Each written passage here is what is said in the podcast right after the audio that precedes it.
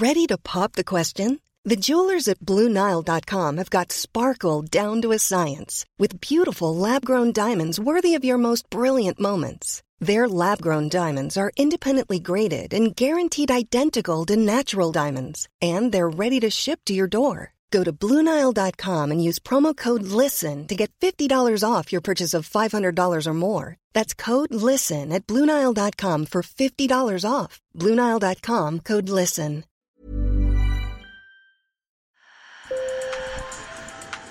Bonjour. Hello. Hola. Marhaba bikoum. Sur le fil, Le podcast d'actu de l'AFP. des nouvelles choisies pour vous sur notre fil info.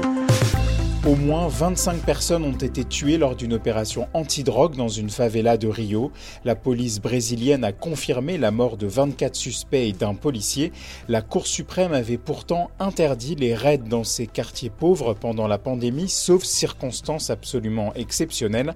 Une femme a raconté avoir vu un jeune blessé rentrer chez elle avant de se faire abattre à l'intérieur de sa maison. Ma seule réaction a été de protéger ma famille. Ma fille a 9 ans et elle a tout vu. Elle ne voudra plus jamais dormir dans cette chambre. Vous aimez une ONG, un ou une experte, même des journalistes, vous pourrez bientôt leur donner des pourboires sur Twitter. Seuls quelques créateurs de contenu peuvent activer ce mode pourboire sur leur profil pour l'instant. Tous les utilisateurs anglo-saxons peuvent déjà faire des dons. Twitter ne prendra pas de commission, mais c'est un moyen de fidéliser les influenceurs. En France, après le féminicide de Mérignac, le gouvernement lance une mission d'inspection. Une femme a été brûlée vive par un mari violent récidiviste. Il avait été remis en liberté en décembre. Elle avait porté plainte mi-mars pour une nouvelle agression. Devant le domicile de Chahinez, l'émotion est vive. Je trouve ça euh, terrible, je trouve ça inhumain, enfin, c'est sans mots. Le numéro vert pour les femmes victimes de violences est le 3919. Sur le fil. En Russie, la répression des opposants politiques est souvent pointée du doigt par les organisations des droits humains. Le bureau de l'AFP à Moscou a obtenu le témoignage édifiant d'un partisan d'Alexei Navalny.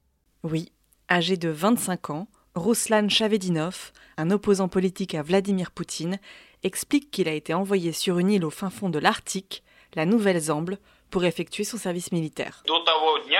Je n'imaginais pas que la Russie reprendrait sa pratique, comme à l'époque tsariste, d'exiler les personnalités politiques embarrassantes. Ils m'ont expédié le plus loin possible, au fin fond de l'île au milieu de l'océan Arctique. Là-bas, il y avait en tout cinq personnes. Et au cas où vous n'auriez pas compris à quel point cet endroit est coupé du monde, l'opposant explique que c'est un ours qui lui tenait compagnie. Il y avait toujours des ours blancs dans les parages. Ce n'était pas possible de leur échapper car un ours c'est très rapide. Un ours m'a poursuivi une fois et d'autres fois il était tout près. Mais il n'était pas agressif car je le nourrissais. J'ai appelé Romain Collat, journaliste au bureau de l'AFP à Moscou. C'est lui qui a pu recueillir ce témoignage. Il explique que pour contraindre ce jeune russe à effectuer son service militaire et l'éloigner opportunément de la scène politique, la police est venue le chercher chez lui. Un beau jour de décembre donc 2019, ils sont venus chez lui, ils ont scié sa porte avec une petite tronçonneuse, ils l'ont arrêté et ils l'ont emmené dans l'archipel de la Nouvelle-Zamble, qui est un, en Arctique. Et il a dû passer là-bas plus d'un an, euh, complètement coupé du monde, sans accès à son téléphone portable et en devant écrire des lettres manuscrites à ses proches euh, pour communiquer. C'est un témoignage assez rare, mais maintenant, comme il me l'a dit, d'autres militants ont connu le même sort. Donc il me dit qu'en fait, il a ouvert la boîte de Pandore. Les autorités n'ont plus peur d'avoir recours à ce type euh, de mesures qui sont un moyen comme un autre de les dissuader de, de faire de la politique. La Russie est une société assez militarisée, avec une longue tradition de service militaire obligatoire. Mais aujourd'hui, beaucoup de jeunes Russes arrivent à être dispensés pour des raisons médicales ou parce qu'ils font des études.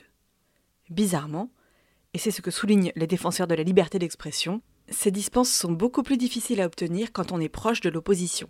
C'est ce qui est arrivé à Rostislav, qui dispose pourtant d'un certificat médical qui devrait l'exempter. J'ai un diabète de type 1, un handicap. C'est difficile pour moi d'aller voir un médecin. C'est même difficile pour moi d'être dans la salle d'attente du médecin. La mère de ce jeune russe, Margarita Yudina, est une partisane d'Alexei Navalny. Elle a été frappée par la police en janvier lors d'un meeting. Son cas a été médiatisé, elle a porté plainte. Elle voit la convocation de son fils comme une sanction pour l'atteindre indirectement. Notre armée n'est pas une armée, mais une école d'esclavage.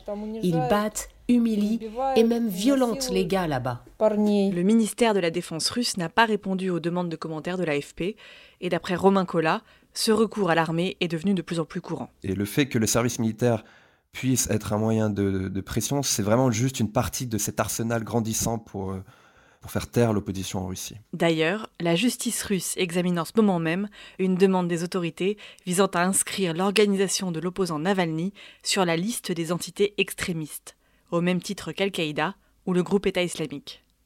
Dans ce cas, tous ces membres pourraient être considérés comme des criminels. Merci Sarah Lou et merci à Romain Collat et Marina Koreneva pour ce reportage.